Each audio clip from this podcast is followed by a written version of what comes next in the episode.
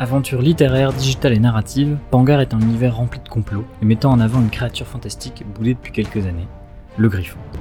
Entre visual novel, roman et jeux vidéo, ces deux créateurs nous ont fait l'honneur de nous conter leur univers et nous expliquer l'odyssée que fut Pangar. Vous pourrez retrouver le lien vers la plateforme qui est d'ailleurs jouable sur téléphone et sur ordinateur directement sur le site de SciFantasy. En attendant, scellez votre Griffon car vous allez voyager. Je suis Louis Brache et vous écoutez Lorecast.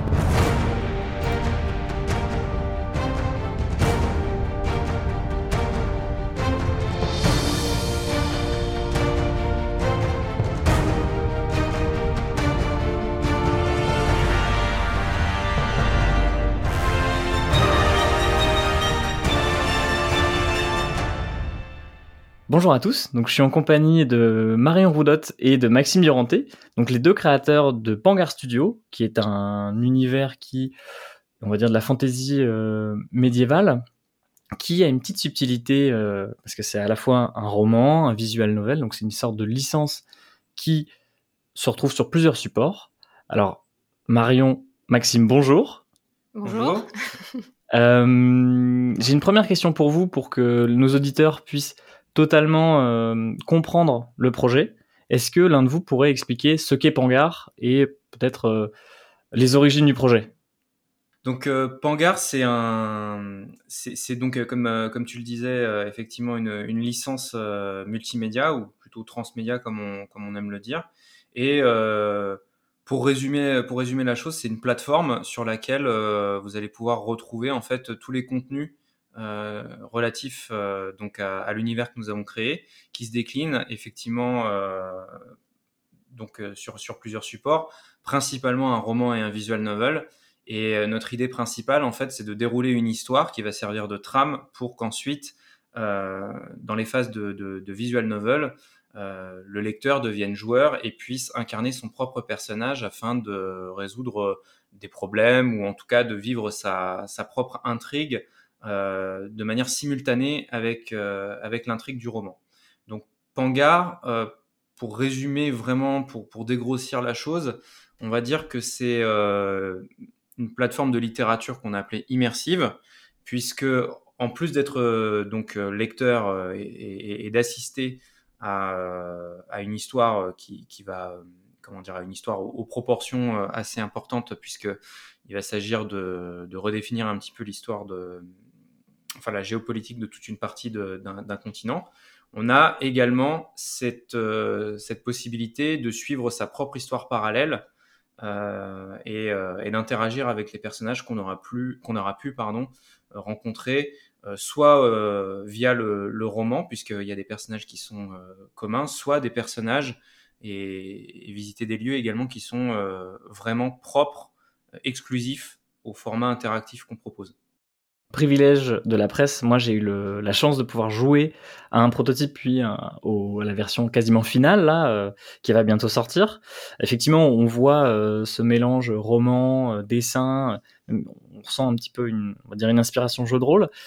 Et pour revenir plus sur l'histoire et ton univers, parce qu'après je pense qu'on va étendre sur comment vous avez conçu le jeu et quelle, est l'intrigue principale qui sous-tend la licence. On voit que les nations sont soit alliés, soit opposés, soit neutres. Et du coup, quelles sont les nations euh, qui sont les plus importantes et qui sous-tendent un peu l'intrigue euh, principale, du moins de la saison 1 de Pangar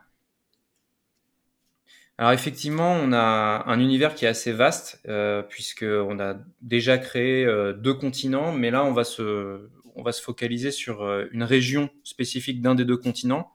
ce, continent s'appelle d'ailleurs Pangar, et c'est pour ça qu'on a donné on a donné son nom au, projet global.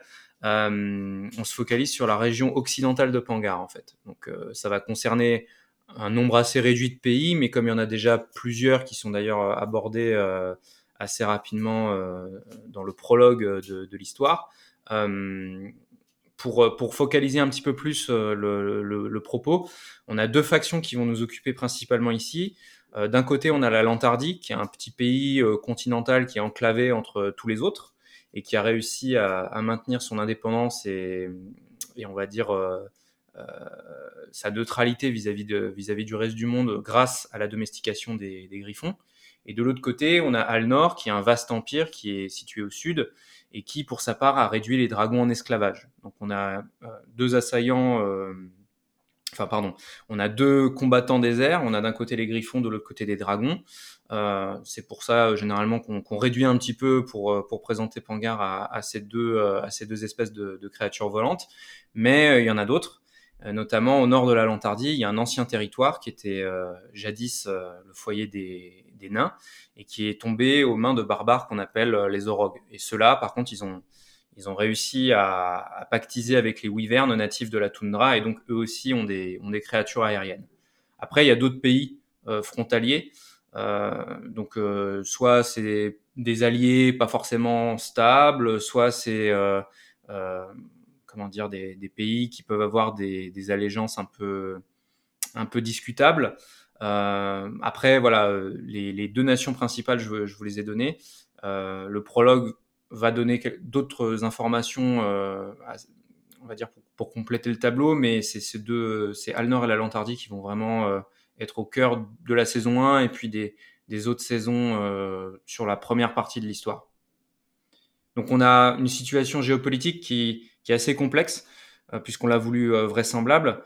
Ça vous rappellera, je pense, le, le passé et malheureusement peut-être le présent, puisque malheureusement il y a des pays, par exemple, qui vont, qui vont donner un droit de passage à des unités militaires d'un pays hostile. Et bon, bah, en fait, c'est des choses qu'on a pu observer euh, assez récemment. Donc euh, voilà, c'est une situation qui qu'on a travaillé pour, euh, pour qu'elle soit le plus fidèle à, à, une réalité plausible possible. mais vous aurez l'occasion de vous familiariser avec tout ça. Au, Et vous avez utilisé l'histoire pour ça? Oui, effectivement, ouais. On a, beaucoup travaillé sur, euh, sur de vrais conflits, de vraies situations, de vraies euh, relations diplomatiques et, puis tout ce qui peut se passer quand ça commence à, tourner au vinaigre. Et, euh, c'est ça aussi qui fait que, euh, euh, bah voilà, au, au, départ, ça peut, ça peut donner pas mal de, enfin, les renseignements sont assez nombreux, mais après, on arrive assez rapidement à quelque chose de, de, de, plus axé sur les personnages parce que c'est pas non plus un récit de géopolitique qu'on a voulu faire. C'est euh, toujours vu par le prisme des, des personnages qui ont eux euh, des allégeances euh, opposées en fait. Et ce qui fait que l'Alnor et la Lantardie sont inspirés de, de pays européens d'une époque particulière de notre histoire? Ouais, tout à fait. Bah, la Lantardie, typiquement, c'est un pays qu'on a voulu très français au final et euh, on pense que ça se ressent euh, beaucoup, ne serait-ce que dans euh, les noms qu'on a donnés, les différentes régions, même si bien sûr chaque région a ses, spécificités, ne serait-ce que parce que bah, y a une proximité avec d'autres pays. Mais, oui, clairement, la Lantardie c'est la France et c'est aussi pour ça que ça nous semblait plutôt naturel de poser le cadre en Lantardie dès le début de la saison 1 puisque c'est forcément un, pays qui va parler, euh, qui va parler euh, au public. Mais voilà, concrètement, c'est vrai que l'Antardie, il n'y a pas trop d'ambiguïté, je pense. On est vraiment euh, sur une France médiévale, si on peut dire. C'est aussi quelque chose qu'on a travaillé, puisque, et c'est peut-être aussi notre, notre point différenciant par rapport à, à d'autres univers de fantasy, où en fait on est assez rapidement dans un univers qui est complètement imaginaire. Nous, on a voulu ancré quand même dans, une culture française. Euh, le, vraiment notre, notre, notre univers, il est, il est imprégné de la langue. Et c'est pour ça, par exemple, qu'on a des, a des villes qui, euh, au lieu de s'appeler, euh, je ne sais pas, euh, Lancélion, comme dans Le Trône de Fer, où on a des, on a des choses assez assez euh, anglo-saxonne avec euh, des, noms composites, etc. Nous, on a plutôt des, villes qui s'appellent Quinteil, euh, Vareuil, Dallon, Bormes, Lancenay, Passeran, Malicourt, Montvénir. C'est beaucoup plus inspiré de, la, toponymie française. Et puis, on a carrément été jusqu'à inventer du jargon, des dialectes qui sont d'une part, on va dire, imprégnés, eux, euh, de, des régions et de leurs spécificités. Et ces régions étant à chaque fois frontalières, comme on l'avait vu avec d'autres pays, euh, il y a des échanges culturels qui se font. Mais on a quand même ce socle de langue française où, euh, par exemple, on s'est amusé à, mettre des, des, des, comment dire, des, termes dans dans l'univers qui, qui, font plus vraisemblable par rapport à comment dire un monde qui aurait évolué à partir de la langue française actuelle. Donc par exemple, voilà, je vais donner deux trois deux trois termes. Euh, un fluviaire, euh, c'est un surnom donné aux habitants situés entre euh, des rives de, certains fleuves qui passent par la capitale. Et c'est les seuls battleurs de, l'Antardie, qui est, comme je l'avais dit, plutôt un, pays continental. donc, ils n'ont pas de marins et les seuls, entre guillemets, marins qu'ils aient, bah, ce sont des, des, gens qui sont sur des navires qui circulent essentiellement sur des fleuves. Donc, on les appelle les fluviaires. Donc, c'est voilà, c'est des exemples de comment on a fait pour euh, prendre un pays, se dire ok, c'est notre notre point de départ, c'est la France, et euh, comment on fait derrière pour euh, que ça se ressente vraiment d'un point de vue linguistique, quelque chose qui nous tient qui nous tient pas mal à cœur. Et est-ce que comme Tolkien ou George R. Martin, vous avez construit aussi tout un, passé à, l'univers de Pangar? Parce que là, tu me parles justement d'un duché donc qui s'est établi avec une cavalerie qui est euh, emblématique du duché. Donc, est-ce que c'est lié à une histoire particulière? Euh, Vous êtes remonté jusqu'à quand dans le temps euh, de l'univers de Pangar pour construire Ça a peut-être même impacté l'intrigue principale, je sais pas. Je suis suis pas encore allé aussi loin. Alors, au niveau de la construction, moi, je suis pas partisan des, des frises chronologiques immenses où, quand on démarre la lecture, on se tape d'abord un, un, historique sur 4000 ans pour comprendre comment on en est arrivé là. Euh, j'ai plutôt, euh, pour rien te cacher, en fait, j'ai plutôt euh, pris le parti inverse, c'est-à-dire que quand j'étais plus jeune et que j'ai commencé à travailler sur cet univers, euh, je l'ai fait à partir d'une carte que j'ai dessinée complètement euh, au hasard. C'était pendant un cours de mathématiques, je me souviens encore, j'avais une feuille quadrillée. C'est un grand classique. Hein. Inventer des univers en cours de mathématiques, c'est... Ouais. Et euh, j'ai commencé à tracer des, des, des contours d'abord continentaux, c'est ce qui a donné Pangar, puisque je me suis aperçu que c'était un, continent qui faisait penser à la Pangée un petit peu, vraiment un gros bloc euh, de, terre. Et ensuite, j'ai tracé des frontières comme ça, euh, en me disant, euh, ok, ça va créer des pays, et à partir de ces pays, je me, je me suis dit, quelle est leur, quelle est leur raison d'exister? Et c'est comme ça que je suis arrivé à cette, cette petite région du monde où il y avait différents blocs de, de tailles très différentes, et je me suis dit, comment un un pays assez modeste en termes de superficie comme celui que j'avais tracé, qui s'était retrouvé complètement enclavé, aurait pu, euh, aurait pu survivre euh, juste d'un point de vue géopolitique? Et c'est comme ça que j'ai commencé à, construire mon univers. Je suis pas parti d'un d'un mythe de la création pour ensuite euh, imaginer comment les événements allaient cascader jusqu'à jusqu'à la situation présente donc, euh, je dirais que oui, il y a, effectivement euh, besoin d'un passif si on veut, si on veut expliquer comment euh, sont nés les duchés, etc. Mais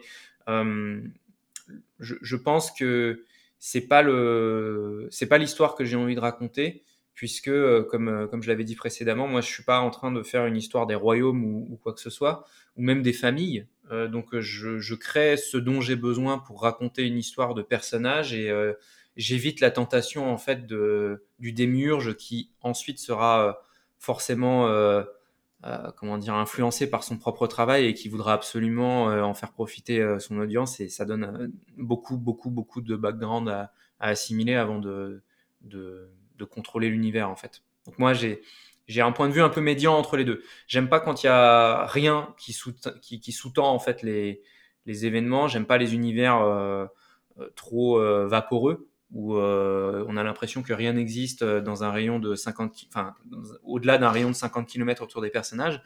Euh, mais je voulais pas non plus créer l'effet inverse. Alors justement, cette, cette histoire que tu as envie de raconter, alors moi j'invite fortement les auditeurs à taper Pangar, hein, P-A-N-G-A-R. de toute façon, si vous avez cliqué sur le, sur le lien du podcast, vous aurez l'orthographe.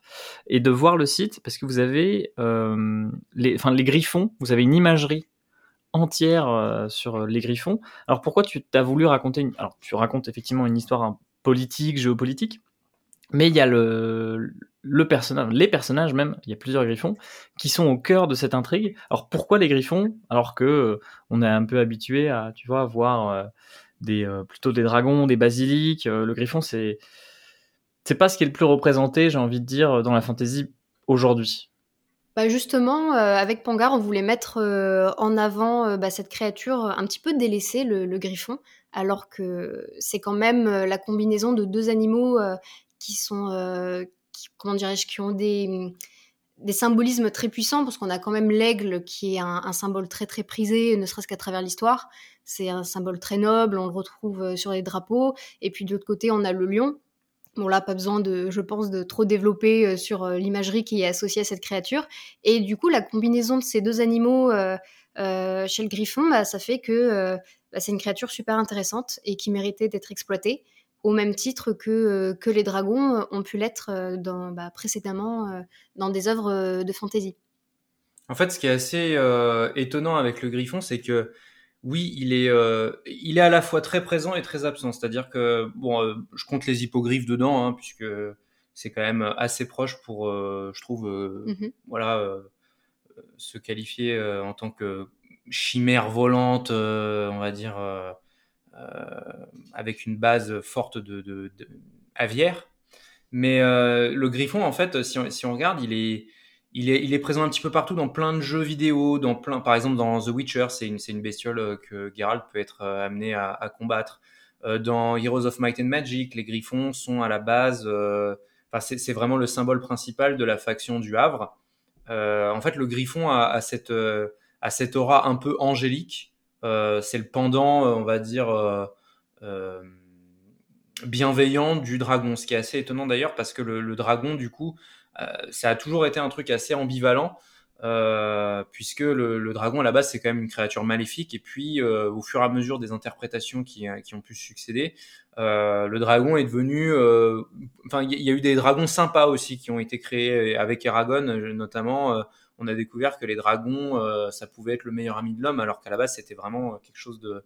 Enfin, c'était un représentant du diable, quoi. Et euh, ce qui était intéressant avec les, avec les griffons, c'est que euh, on pouvait exploiter à la fois l'intelligence des, oiseaux et l'intelligence des félins, et que ça donnait également une, grande souplesse en termes de, bah, de génétique, finalement. Et c'est pour ça que bah, comme tu as pu le, constater, on avait créé des races de, pardon, pas de dragons, hmm. euh, mais de, griffons, qui ont euh, chacune. Euh, qui ont même eu le droit à des peluches. Je tiens à le préciser parce que s'il y a des fans de goodies, les peluches sont très très cute. Alors malheureusement, les peluches, on n'a pas pu continuer la production, donc ça restera des, une série limitée. ouais. Des collecteurs. Hein. ouais, voilà. Mais euh, oui, oui. Euh, en fait, ce qui est, ce qui est cool, c'est qu'on peut prendre. Enfin, il y, a déjà plein de, de, types de félins avec des caractéristiques euh, marquées, mais un, un, socle commun. Je trouve qu'il y a, il y a hum, plus de points communs entre les différents félins que euh, si on regarde euh, les reptiles.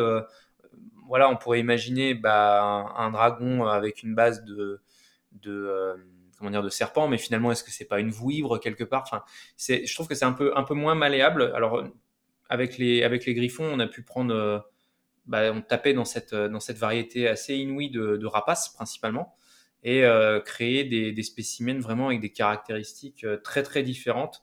on a évidemment le griffon classique avec base aigle et, lion. Mhm. Voilà, donc ça, ça va donner le Kelliar nordique. On l'a un petit peu, on va dire, robustifié pour qu'il ait, il ait ses propres caractéristiques. Donc c'est le griffon le plus lourd des quatre. Et je pense aussi qu'on a, que le, public, mais même moi en fait, avant de travailler avec Maxime et de me pencher sur euh, la psychologie des griffons, je pense qu'on n'a pas encore tout à fait conscience que à quel point les rapaces sont très intelligents. Et euh, en faisant des recherches bah, pour parler des, griffons de Norasque, bah, forcément, je me suis renseignée sur, euh, le degré d'intelligence des, oiseaux en général. Et c'est vrai que du côté des rapaces, c'est assez impressionnant et ça nous permet vraiment de, mettre le lecteur dans des situations où il interagit avec un griffon et il y, a une, vraie histoire qui se déroule. Il y a un vrai. Euh, alors, j'ai pas envie de dire dialogue, parce que contrairement à Eragon, on a mis un point d'honneur à ne pas. Euh, à ne pas créer de lien psychique. Enfin, la communication griffon-humain euh, ne se fait pas via des mots. Enfin voilà, on se comprend, mais ça reste des animaux. Ça va passer par des bruits, par des. Ouais, ça passe par des cris, ça passe bah, un peu comme. entre parenthèses, dialogue, enfin, comment dire, des émotions qui sont retranscrites par des gestes. Oui, en fait, c'est vraiment euh, comme un chat essaye, par exemple, de communiquer avec son maître. Il euh, n'y a pas d'échange de mots, mais si tu connais ton chat, tu sais que s'il fait ce genre de cri, c'est qu'il veut exprimer tel désir. S'il vient te voir à une certaine période de la journée, bon, il a ses habitudes, donc a priori, c'est qu'il veut, il veut manger, par exemple, ou alors il réclame de l'attention. Donc on est vraiment sur une dynamique, on ne lit pas dans les pensées des uns des autres, mais on est face à des créatures qui sont suffisamment intelligentes pour comprendre leur environnement, pour comprendre et pour chercher à se faire comprendre, et elles arrivent à se faire comprendre. Et après, bon, Maxime a cité le coursier. Et c'est vrai que pour le coup, c'est la race la plus intelligente de Griffon qu'on ait. Et sans trop spoiler, le lecteur, il va pouvoir se retrouver à, mener une partie de dame face à un griffon qui est extrêmement intelligent et qui est un, vrai féru de jeu de logique. Et euh, donc voilà, il n'y a pas d'échange de mots, mais euh, il y a une vraie intelligence qu'on exploite euh, à fond et qui est directement héritée de, bah, de l'intelligence des, des, rapaces terriens, quoi, des rapaces de notre monde.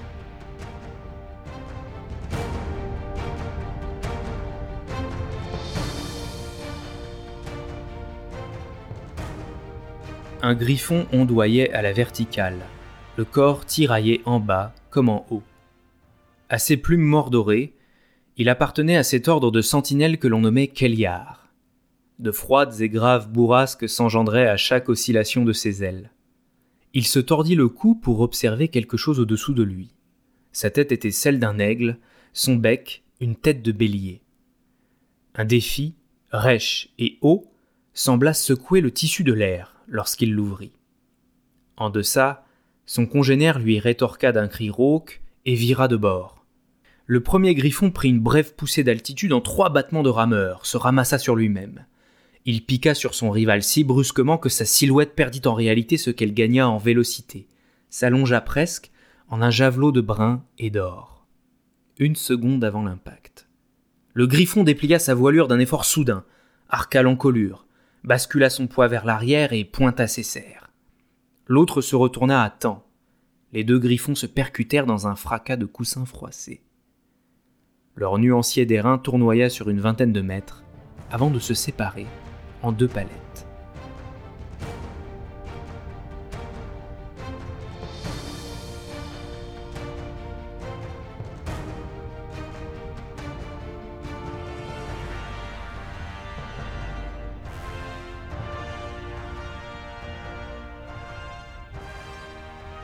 Donc sans spoiler, est-ce qu'on peut dire que euh, les le, joueur va euh, devenir chevaucheur de griffons, va interagir de plus en plus avec des griffons? Bonne question. Euh, on s'est regardé avec Maxime. que peut-on dire? Non, ce qu'on peut dire, c'est que le postulat de départ, donc début de saison 1, le lecteur n'a pas vocation à devenir un, un, chevaucheur. Il a une mission à remplir, donc euh, à la citadelle de Norasque, où il y a donc euh, des chevaucheurs de griffons qui sont postés. Mais nous, ce qu'on voulait faire justement, c'était ne pas mettre le lecteur dans les bottes d'un aspirant chevaucheur, mais vraiment euh, le mettre dans le point de vue bah, justement de quelqu'un qui découvre l'univers, qui découvre ce monde de chevaucheurs. Et du coup, pour éviter de faire poser des questions un petit peu bah, peu naturelles, peu organiques, euh, aux personnages qui sont chevaucheurs, on a vraiment pris ce parti de, de, de, bah, de leur proposer un personnage euh, un peu néophyte et qui va découvrir en fait en même temps que bah, qu'est-ce que c'est les griffons, comment les chevaucheurs, comment ça fonctionne, euh, quelle est la hiérarchie dans la légion, enfin voilà la vie de caserne, tout ça on, voulait vraiment le, faire découvrir à travers les yeux d'un personnage bah, qui est un petit peu neuf, qui est expérimenté, hein, qui a accompli son beau lot de missions avant d'arriver à Norasque. Euh, mais qui euh, découvre un univers euh, assez nouveau du côté des, chevaucheurs. Sachant que Marion a, utilisé l'expression vie de caserne, et c'est vrai que l'autre point important dans, la cohérence et la vraisemblance qu'on a essayé de, créer tout du long dans, cet univers, il est que les griffons, et c'est pour ça que j'avais parlé plutôt d'utilisation pour le, pour le coursier de Célian, en fait les griffons sont un atout très très euh, très très important dans la dans la géopolitique puisque c'est ça qui, permet à l'armée lantardienne de de comment dire de, de vaincre ses adversaires hein, très très simplement. Donc euh, les griffons sont une ressource euh, stratégique, ce qui signifie que si on avait campé un personnage chevaucheur de griffon, il aurait été pratiquement obligatoirement un membre de la légion à part entière, donc un soldat, enfin un officier, mais on se comprend, un militaire, ce qui aurait largement réduit en fait sa marge de manœuvre. Nous, on voulait quelqu'un qui soit plus un, genre de, de, mercenaire, un contractuel, de manière à ensuite donner plus de, plus de latitude aux joueurs de, de, faire ses propres choix. Parce que sinon, bah, en tant que militaire, c'est pas qu'on a zéro euh, possibilité de choix, mais forcément on obéit à une hiérarchie euh, et, et, euh, et, on assume les conséquences quand on n'obéit pas à la hiérarchie, ce que va d'ailleurs découvrir l'un des personnages principaux du roman. Ouais, c'est ça. C'est ce qui fait que le, le personnage, lui, peut aller explorer les nations, enfin, se déplacer, ce qui, ce qui vous permet aussi de développer un peu ces nations-là, euh, aller un peu plus loin que simple, enfin sortir de la, de la caserne. Euh. Alors c'est prévu, euh, effectivement, c'est ça qui nous permet. Alors on l'esquisse dans la saison 1, mais la saison 1 est, enfin c'est pratiquement un huis clos, même si la citadelle de Noras qui est quand même assez vaste et que ça fait beaucoup de choses à, à découvrir déjà. Mais bon, sans trop, encore une fois, divulgacher comme disent les, les Québécois. Euh, on a plus de plus de facilité à, nouer des liens avec euh, des Alnoriens, donc les gens euh, de la faction entre guillemets opposée, quand on n'est pas de la Légion. Donc ça, on, va déjà planter quelques graines comme comme des, voilà des, des, prémices, un avant-goût de ce qu'il est possible de faire par la suite et des, choix qu'on peut être amené à, à faire. Euh, et euh, voilà, cette, agilité qu'on peut avoir à passer d'une faction à l'autre euh, sans se griller, pour le dire assez simplement. Et puis ça, ça nous permet aussi, enfin, dans l'histoire, ça permet aussi à des personnages qui, eux, sont de la Légion, de nous confier quelques missions que eux ne peuvent pas assumer, justement bah, parce qu'ils ils doivent répondre à des ordres. Donc nous, on est vraiment cet électron libre qui pouvons agir avec plus de liberté. Donc il y a une intrigue principale qui est celle euh, du jeu, il y a aussi une autre intrigue principale qui est celle des romans. Euh, dans ce cas-là, si le mercenaire, lui, est un électron libre qui se rapproche euh, des Lantardiens, des Alnoriens, comment dire, quels sont les... J'ai pas envie de dire les gentils et les méchants, tu vois, mais le... quels sont les antagonistes, hmm. antagonistes dans, ce, dans cette intrigue principale de la saison 1 dans cette intrigue. Euh, du coup, l'idée, c'est que, comme on l'a dit, on a deux nations qui sont en conflit. Donc, il y a euh, le royaume de l'Antardie où on démarre en tant que personnage et euh, l'Empire d'Alnor. et donc, pour poser un petit peu le contexte, on est vraiment dans une atmosphère très très tendue puisque on est en période de trêve suite à une première guerre qui a été remportée par la Lantardie et euh, on disait tout à l'heure que l'histoire nous avait pas mal inspiré. Et typiquement, on est face à un phénomène euh, traité de Versailles où euh, l'empire d'Alnor est écrasé par des sanctions suite à la Première Guerre, des sanctions qui sont assez assez pénibles. Et on est donc du coup dans cet environnement très tendu où un rien peut suffire à, déclencher de nouvelles hostilités et à démarrer une seconde guerre. Et du coup, dans ce contexte-là, il y a cette intrigue où justement euh, on est dans une citadelle militaire côté lantardien et il y a un événement, voilà, sans trop en dire, il va y avoir un, élément déclencheur. Euh, le lecteur va être euh, aux premières loges, à la fois à travers le roman et à la fois en jouant son personnage dans le visual novel. Donc un élément déclencheur qui va absolument bouleverser ce statu quo un petit peu fragile et qui va relancer les hostilités entre les deux nations, ou en tout cas qui risque de les relancer. Et au milieu de tout ça, euh, bon, le, prologue indique euh, assez clairement, vous verrez, qu'il y, y, a un troisième parti plutôt mystérieux et qui trouverait, lui, euh, son intérêt à justement relancer, relancer un conflit.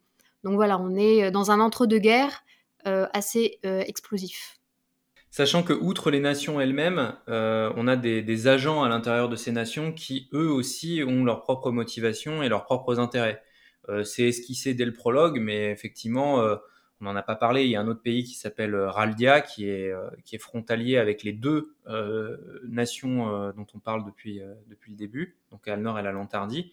Et l'ambassadeur raldien, qui est au milieu de ce, de ce truc-là, bah, il, est, il est capable de manœuvrer à son avantage pour obtenir des, des, comment dire, des, des faveurs ouais des faveurs ou enfin augmenter en tout cas sa, sa, sa position sa richesse en tirant parti de, de, de cette situation de conflit entre entre les deux pays, Alnor et la Lantardie.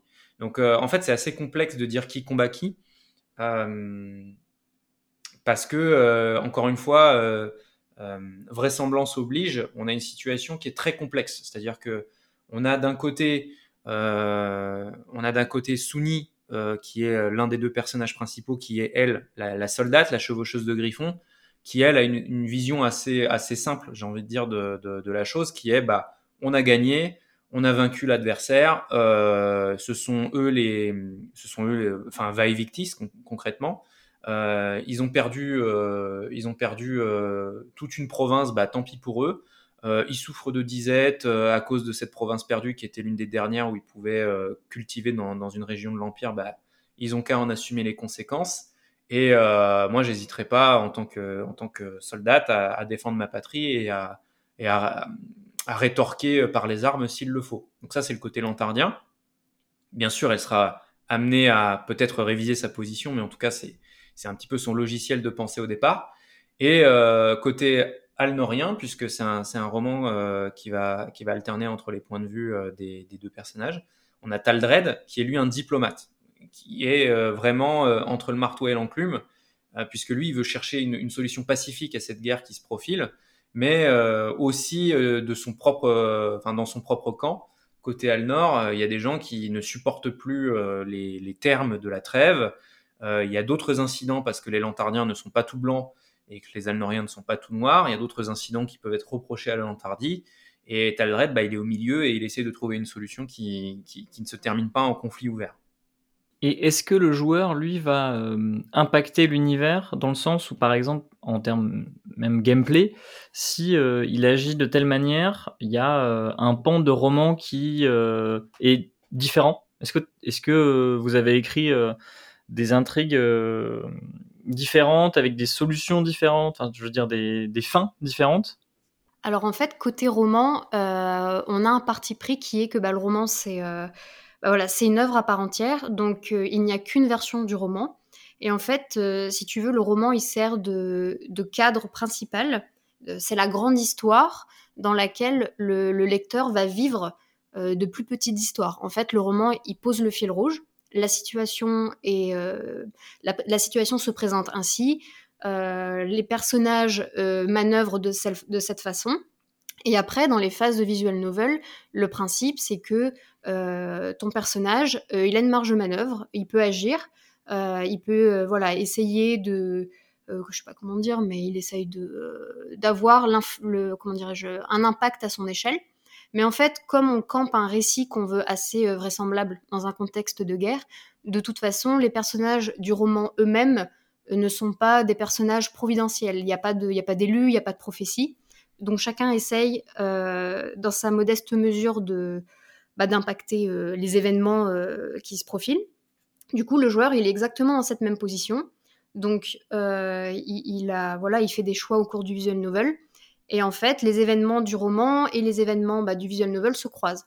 Donc, par exemple, euh, on peut avoir euh, Suni qui, dans le roman, entend parler, je vais donner un exemple concret, entend parler d'une expédition pour aller, euh, je vais pas trop spoiler, mais pour aller explorer quelque chose. Elle en entend juste parler dans le roman. Voilà, elle n'y a pas participé, donc on n'a pas plus d'infos que ça. Et le lecteur, dans un épisode du visual novel, en fait, il apprend que, il est en fait, il fait partie de l'expédition. Donc le, lecteur, il a euh, cette vision sur une portion de l'histoire qui n'était pas racontée euh, dans le roman. Donc c'est ça aussi qu'on trouvait ça sympa, c'était que euh, il y a vraiment une simultanéité entre les deux formats. Et du coup, le roman. Même une synergie, j'ai envie de dire. Ouais, voilà, exactement. C'est une vraie, c'est une vraie, une vraie synergie. Euh, donc voilà, le, lecteur, il a une mission à remplir. Il s'intéresse aux gens, il, les rencontre, il rend des services, il laisse traîner ses oreilles. Et du coup, de fil en aiguille, euh, ce qu'il vit s'imbrique avec ce qui se passe dans le roman. Et, euh, il arrive, comment dirais-je, ce qu'il fait dans le visual novel peut avoir des échos dans le roman. Oui, c'est-à-dire que nous, on, comme on, comment dire, comme on, on travaille euh, encore une fois au fur et à mesure euh, entre Marion et moi euh, sur, les mêmes événements globaux. En fait, on arrive à, trouver des angles morts dans le roman où on fait interagir le, joueur dans, les épisodes de visual novel et ça, ça permet de connecter des points qui sont survolés par des ellipses, par exemple. Donc, autre exemple, autre cas concret, à un moment donné, euh, Sunny entre en sa possession assez brièvement d'un objet très très important euh, euh, pour bah, ce qu'on avait dit, hein, pour la, la fragile. La, qui peut faire basculer en fait les deux nations dans la guerre, tout simplement. Voilà. et cet objet ensuite n'est plus en sa possession puisqu'il est rendu à son supérieur hiérarchique direct. Et il s'avère, on, l'apprend dans, dans, dans, un chapitre plus tard, côté Taldred que cet objet rentre en, la possession de Taldred, qui est, on le rappelle, euh, un diplomate alnorien, donc un objet, euh, on va dire, euh, critique, avec une valeur énorme, qui passe des mains d'une soldate lantardienne à un diplomate alnorien dont on ne connaît pas trop les intentions exactes à ce moment-là. Hein. on se demande bah, comment, ça comment ça a pu se produire. Sunni, elle-même, ne saura pas que cet objet euh, a été remis à Taldred avant un très très long moment dans le roman. Mais euh, très concrètement, euh, c'est le joueur dans un épisode du visual novel qui va faire la transaction. Voilà, qui va qui va passer cet objet à, un agent alnorien. Et c'est vrai que du coup, on a des retours de lecteurs qui, qui, ont adoré ce passage et tous les passages similaires parce qu'ils nous ont dit ah oui donc c'était moi. Et du coup, il y, a un effet qu'on voulait atteindre justement, qui est bah, le lecteur, euh, il a sa place dans ce monde-là et en fait, euh, il, vraiment, il fait partie de l'histoire. En plus de dévoiler les coulisses euh, du roman. Exactement. C'est ça. Donc par exemple, je, dis, je dis une bêtise, une bataille, une place forte qui est assiégée, on a le point de vue de Sunni, et puis on va dire que je, raconte un truc complètement au pif là, mais c'est pour donner une illustration concrète. Elle attaque une plateforme, une, une plateforme, et euh, il y a eu la herse euh, se lève au moment où elle charge avec ses hommes. Et euh, enfin parce qu'on a appris qu'il y avait des, des, infiltrés dans la forteresse ennemie, par exemple. Et ben typiquement, on pourrait imaginer un épisode de visual novel où cet infiltré c'était le joueur, euh, le lecteur du coup, l'utilisateur de la plateforme de Pangar, qui par un épisode du, du visual novel euh, est allé à l'intérieur de, la forteresse, peut-être en utilisant d'ailleurs euh, les liens qu'elle a forgés avec euh, les Alnoriens et, en, les, en, les, poignardant dans le dos et, a réussi à ouvrir la herse de l'intérieur. Donc c'est ce genre de, choses qu'on met en place et qui est facilité par ce qu'on avait dit plus tôt en ce qui concerne l'importance et, et le, comment dire l'absence de héros providentiels.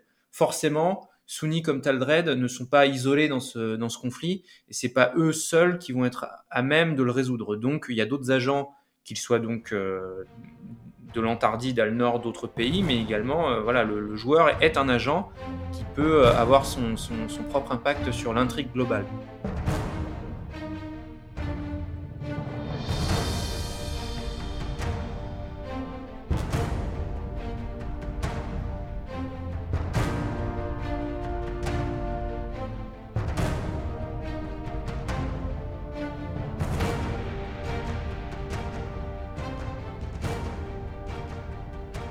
Le chef infirmier de Norasque fronça les sourcils.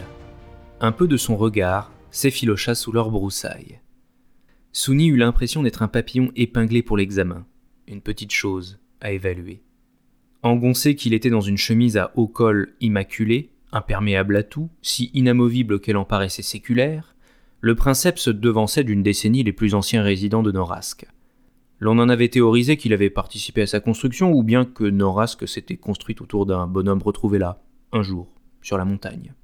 Quelle que fût la vérité ou le mythe, ses yeux de chouette, d'un noisette lumineux presque jaune, avaient vu la cohorte vivre ou périr sous ses instruments. Une étole bleue à Fadi pendait sur son épaule droite.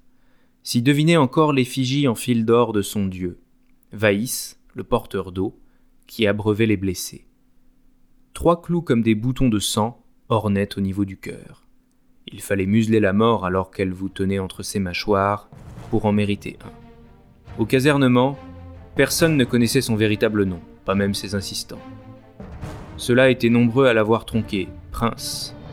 Le vieux médecin s'en foutait royalement.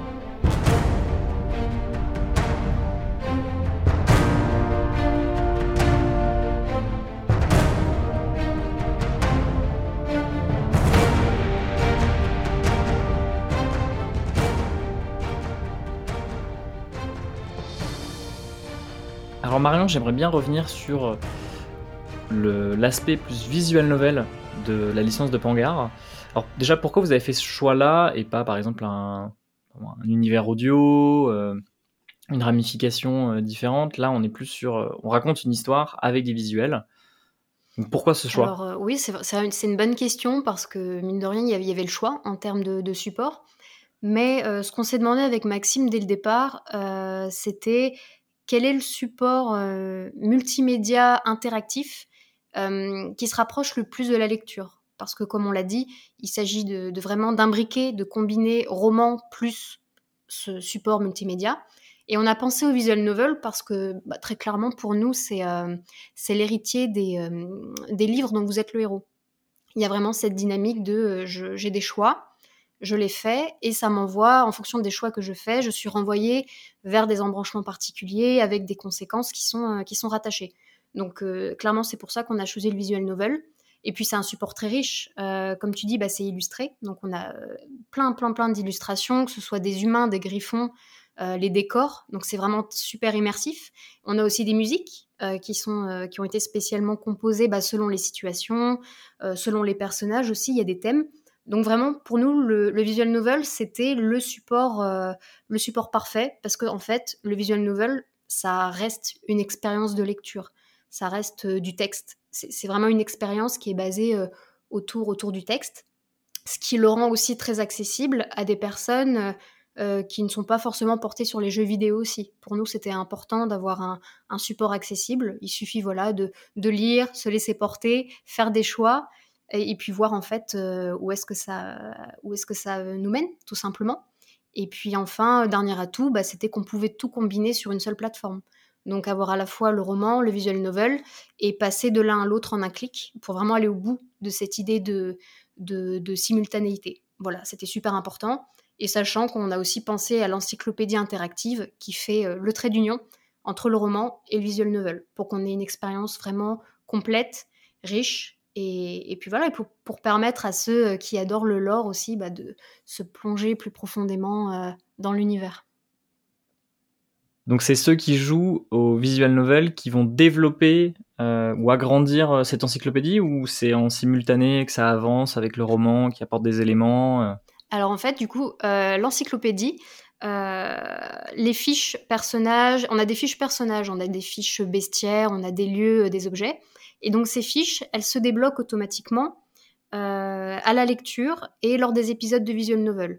Donc en fait, euh, selon qui euh, le lecteur a, rencontré dans le roman et dans le visual novel, ce qu'il a vu, les objets dont il a entendu parler, bah, tout ça, ça va déclencher en fait euh, le déblocage de fiches encyclopédiques, donc dans l'onglet dédié. Et après, on laisse au choix, le choix au lecteur de débloquer des segments supplémentaires de chaque fiche. donc il y a une monnaie dans le jeu, une monnaie bah, virtuelle, voilà, c'est des points d'influence qu'on appelle ça. Euh, à chaque épisode de visual novel, le lecteur il gagne des points d'influence et ces points, il peut les dépenser pour débloquer euh, les segments des fiches qui l'intéressent. Et on a poussé le concept encore plus loin. En fait, euh, lorsque le lecteur il débloque le deuxième segment d'une fiche personnage, il a accès à un mini visual novel en tête à tête avec bah, le, personnage le personnage consacré, enfin le personnage concerné plutôt, ce qui fait que on pousse vraiment le, le vice, j'ai envie de dire, de d'en apprendre davantage sur un personnage, et ben on va aller carrément vivre une petite aventure avec lui. Et euh, on va développer notre lien euh, vraiment euh, en plus de ce qu'on peut faire dans le visual novel principal. Ça se rapproche d'une origin story ou c'est une, une, aventure, une mission qui se fait, enfin qui va nourrir la mission principale? Il y a un peu des deux, c'est-à-dire que il y a des, il y a des, des, épisodes, voilà, on appelle ça des visites du coup, puisque principalement, on rend visite au, personnage, euh, que ce soit euh, dans sa chambre, puisqu'on parle de vie de caserne, hein, donc on va, on va pouvoir découvrir un petit peu l'intimité des, personnages, ou alors dans les lieux qu'ils fréquentent euh, habituellement, comme le réfectoire ou le dôme où se, où se trouvent les griffons. donc il y a un peu des deux au sens où il y a des certaines visites vont avoir un impact, on va dire secondaire, mineur sur l'aventure principale, par exemple, un objet qui vous a été remis euh, durant l'une de ces visites, peut-être que ça va vous permettre d'aller plus vite pour convaincre un personnage parce que vous aurez déjà, soit vous lui aurez déjà rendu service, soit vous aurez rendu service à un de ses amis, ou vous aurez trouvé un objet qui va, qui va vous permettre d'interagir au moment opportun avec un autre personnage, ce genre de choses. après, effectivement, on a des personnages avec des thématiques euh, qui sont pas forcément euh, exploitables à fond euh, dans, le, dans, le, dans, le, roman, puisque sinon il faudrait que je passe des centaines et des centaines de pages à explorer les, les 26 personnages. Il me semble que c'est le nombre qu'on a de, de, personnages interactifs. Et forcément, voilà, c'est impossible si on a envie de, de, garder un certain rythme et de, de, raconter l'histoire qu'on doit raconter. Donc, encore une fois, c'est les angles morts qu'on va, va venir explorer avec, euh, avec le visual novel. Donc, euh, bah, par exemple, il y a un personnage euh, qui est très antipathique parce qu'on le voit par, le, par le prisme de Suni, qui le déteste très clairement. Et le défi, hein, en quelque sorte, de Marion, ça a été de, de proposer la vision inverse de ce personnage via le visual novel. Donc, si on a envie de, de, nuancer notre notre impression de ce personnage, on peut lui rendre visite et, apprendre des choses que Suni ne, saura jamais, puisqu'elle a jamais pris le temps, elle s'est jamais donné la peine finalement d'apprendre à connaître ce, personnage-là. Voilà, et je dois dire que j'ai réussi à faire changer les gens d'opinion, hein. ça marche, voilà. Euh, et, ce qu'on trouvait bien aussi, c'est qu'on peut rendre visite au griffon. Et ça, c'était super important pour nous, parce que on a vraiment envie d'en faire aussi les stars de cette licence, et euh, voilà, on trouvait ça sympa de, permettre euh, au lecteur euh, d'aller fureter dans les écuries et puis de rendre service à un griffon, d'aider un autre à résoudre un problème. Enfin voilà, on trouvait ça, euh, on trouvait que c'était le bon compromis entre avoir un avoir un, lecteur qui peut être chevaucheur et un lecteur qui, ne l'est pas en fait et qui est un mercenaire et qui, est là pour remplir une mission. Ça complexifie l'univers, mais vu que c'est un choix, c'est au lecteur de ou lecteur joueur de se dire bon ok je, préfère cette euh, avancée plutôt que enfin ouais c'est ça en fait. Ça donne le choix au lecteur joueur d'étendre son expérience de Pangar quoi. C'est ça. Sachant qu'on a mis vraiment un point d'honneur à ce que euh, l'expérience du visual novel et des visites et de l'encyclopédie, que tout soit très gratifiant. En fait, on voulait pas, on voulait pas, comment dirais-je, d'un visual novel où euh, on ne profite pas à fond de l'expérience si on n'a pas rendu visite à tout le monde, si on n'a pas ramassé tous les objets, si on n'a pas pris absolument toutes les bonnes décisions. L'idée, c'est que il n'y a pas de mauvais choix en fait dans le visual novel. Il y a pas, euh, il peut y avoir des, petits game over, voilà, j'en ai mis à droite à gauche, mais on peut toujours voilà euh, se relancer et trouver un autre moyen de parvenir à ses fins. Mais l'idée, c'est que euh, chaque lecteur puisse vraiment forger sa progression, alors à l'instinct, à l'émotion, euh, via euh, sa logique. voilà, il y a des tas de chemins à emprunter. Il y en a vraiment plein, plein, plein. Et en fait, vous prenez celui qui vous plaît le plus. le visual novel, il vous plaira et, et vous allez l'aimer, même si vous n'avez pas récolté tous les objets, même si vous n'avez pas noué d'amitié avec absolument tout le monde.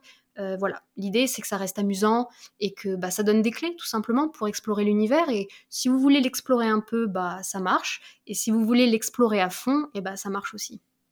Et toi, Marion, tu parles là d'objets, de, progression, de gratification euh, avec euh, bah, des pans d'univers qui sont débloqués. Mais est-ce que le personnage, lui, va gagner en compétences? Moi, je me, rappelle de mon expérience de jeu où en faisant certains choix, il va plus s'orienter sur un certain archétype, comme euh, ce qu'on peut retrouver dans le jeu de rôle. Est-ce que euh, ça a un impact euh, à plus long terme sur des décisions, sur des, pans d'intrigue du visual novel? Oui, tout à fait. Tout à fait. bah déjà, dès le départ, tu, as pu le voir en testant, dès le début du visual novel, il faut choisir un métier. Voilà, et, déjà, ça, ça, donne la couleur, en fait, pour, pour la suite de la saison. Donc le lecteur, il peut choisir d'être mercenaire, il peut choisir d'être ingénieur, ou il peut choisir d'être géomètre. Et à partir de là, on va lui assigner une mission euh, qu'il doit remplir à Norasque, donc la citadelle où il y a les, chevaucheurs de griffons. Et cette mission, forcément, bah, elle dépend de son métier, parce qu'un mercenaire, il va pas remplir la même mission qu'un ingénieur ou, qu'un géomètre. Donc voilà, dès le départ, on a euh, cette coloration euh, bah, voilà, du personnage. tu parlais de compétences, il y en a trois. Donc il y a trois compétences à développer euh, au fil du, visual novel. Donc une compétence guerrière, une compétence euh, roublarde et une compétence sage. Donc là, toujours pareil, chacun est libre de d'augmenter euh, ses compétences comme il veut. On peut avoir un profil très guerrier, tout comme on peut avoir un profil beaucoup plus équilibré, avec vraiment les trois compétences qui, ont été, qui ont été augmentées.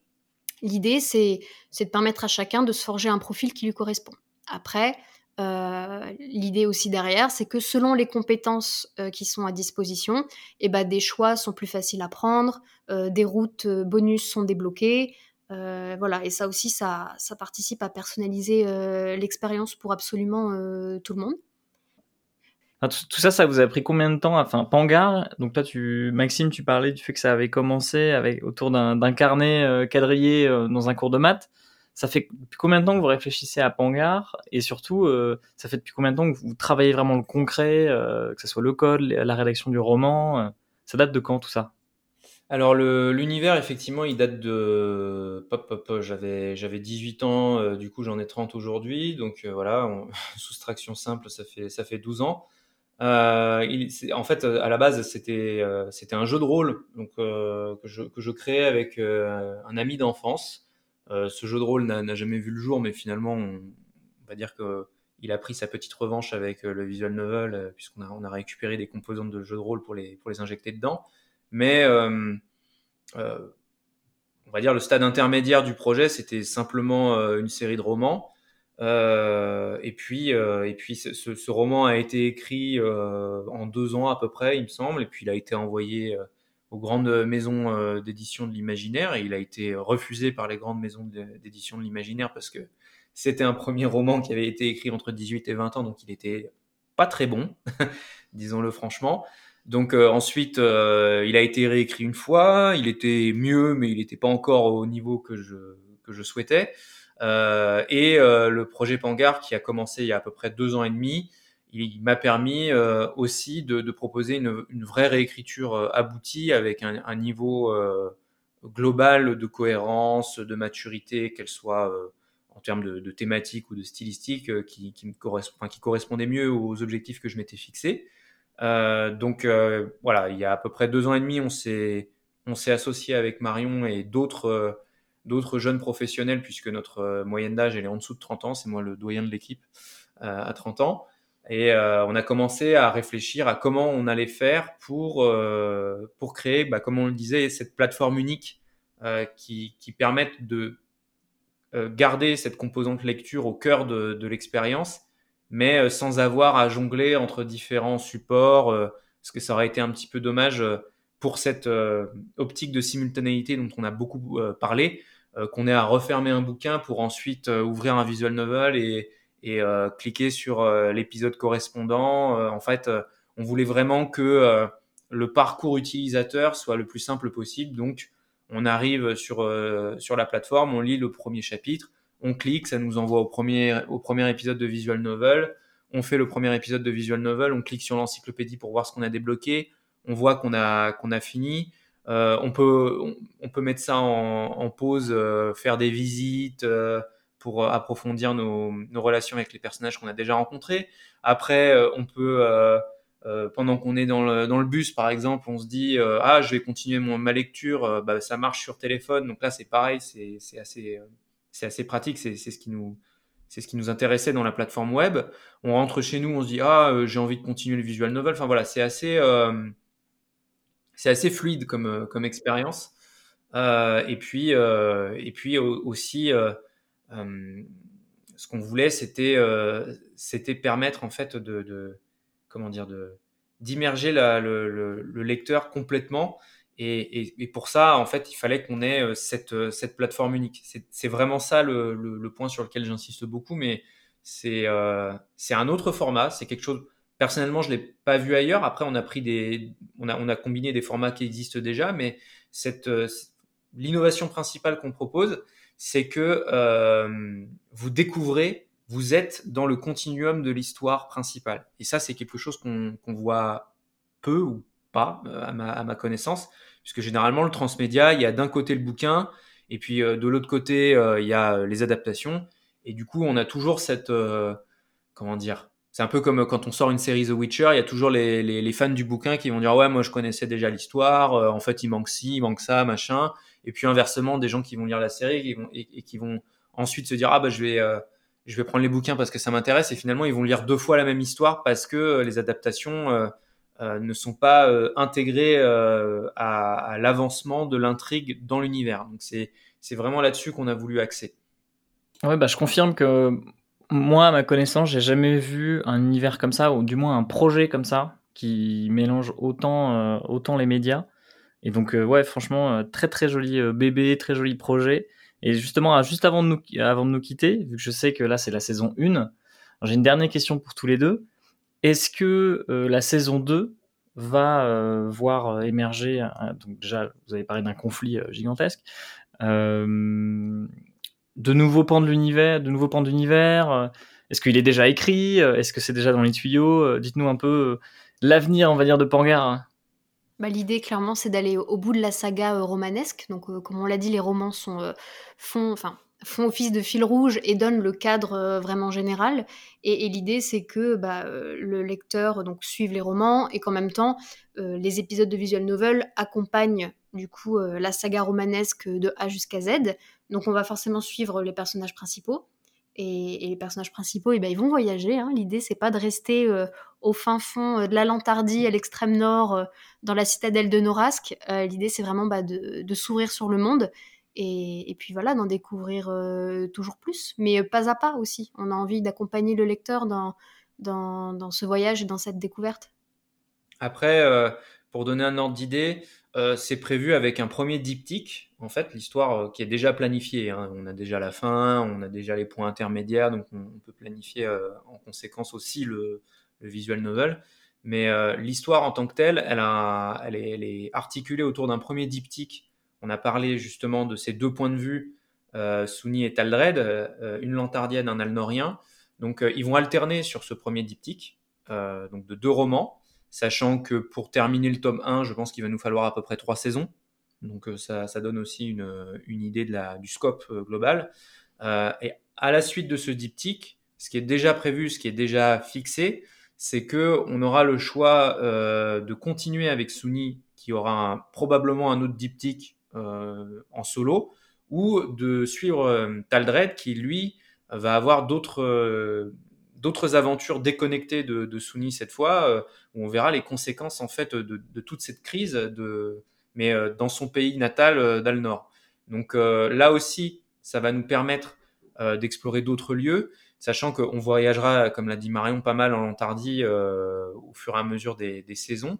Et puis, euh, en marge de ça, ce qu'on aimerait, c'est aussi utiliser la technologie qu'on a créée de, visual novel web pour euh, euh, d'autres expériences de jeu, et notamment puisqu'on sait que ça va forcément intéresser et, à cause de la frustration de ne pas être chevaucheur, voilà, je pense qu'il y aura, y aura un certain engouement autour de, cette idée-là. Mais comme on avait écrit un, livre entier sur qu'est-ce qu'un chevaucheur de griffon, comment devient-on un chevaucheur de griffon, et euh, les différentes étapes euh, qui, font en fait l'apprentissage euh, d'une part l'apprivoisement hein, mutuel entre le griffon et le chevaucheur, et puis la formation d'un chevaucheur, donc de ces, militaires hautement spécialisés, quelles sont les missions qui leur incombent, etc. Et on a envie d'utiliser cette matière qu'on a, écrite pour, un, autre format de jeu euh, qui utilisera, donc, comme je l'avais dit, le moteur de visual novel qu'on a créé et qui sera en fait vous, en tant que, joueur, vous êtes à l'Académie euh, royale de, Sylvia, donc la, capitale de, de l'Antardie, et euh, vous vivez directement l'année de formation des chevaucheurs de Griffon. Donc ça, ça, démarre en fait au moment où un Griffon et vous-même en tant que joueur vous reconnaissez mutuellement comme compatible en fait. Et euh, là encore, on a, on a pas mal de, de, choses euh, à explorer, euh, que ce soit le, lien avec l'animal, lequel des quatre griffons, entre, on avait dit Kelgar, coursier, mais il y a également le verrois et la brémisse, laquelle des quatre races vous allez avec laquelle vous allez vous, vous lier du coup, quelle, quelle, va être la personnalité de votre griffon, comment est-ce que vous allez euh, vous entraîner, quelles vont être euh, votre spécialité? Voilà, euh, avec différentes issues suivant suivant la spécialité que vous allez choisir et puis peut-être votre classement aussi, puisque les plus les plus hauts dans, ce fameux classement pourront d'ailleurs prétendre à la garde prétorienne, donc auprès des auprès des monarques lantardiens. Donc ça, on a envie de voilà de creuser différentes facettes de l'univers puisque puisqu'on ne peut pas tout dire et tout faire avec, avec ce projet principal, et, ça se prête bien à des déclinaisons dans d'autres formats, avec d'autres supports, déjà en exploitant le moteur de, de visual novel qu'on a, qu'on a développé. Donc beaucoup de spin-off en perspective. Ah bah ça, c'est oui, l'univers est suffisamment vaste pour euh, faire euh, tout plein de choses. Mais c'est vrai qu'il y a donc du coup ce spin-off, mais c'est vrai qu'on a déjà beaucoup de lecteurs qui qui rêvent de mettre les pieds euh, à Alnor parce que c'est vrai que la proposition d'un univers un peu romantique gothique plaît énormément à pas mal de lecteurs. Donc donc oui, il y a plein d'idées, il y a plein de chemins qu'on peut prendre et, et j'ai hâte d'écrire les visual novels. Bah, qui ouvriront ses portes en fait sur, sur ces tas de, de réalité quoi dans, dans la licence. Et bah ça sera le mot de la fin. Et bah Marion, Maxime, merci beaucoup euh, pour cet échange. Merci à toi. Et bah écoutez à plus tard et puis euh, j'invite fortement les lecteurs euh, à explorer votre univers. De toute façon il y aura le lien dans la bio et ne serait-ce que de voir les visuels qui sont assez impressionnants. Donc merci beaucoup et bon vent dans l'univers de Pangar.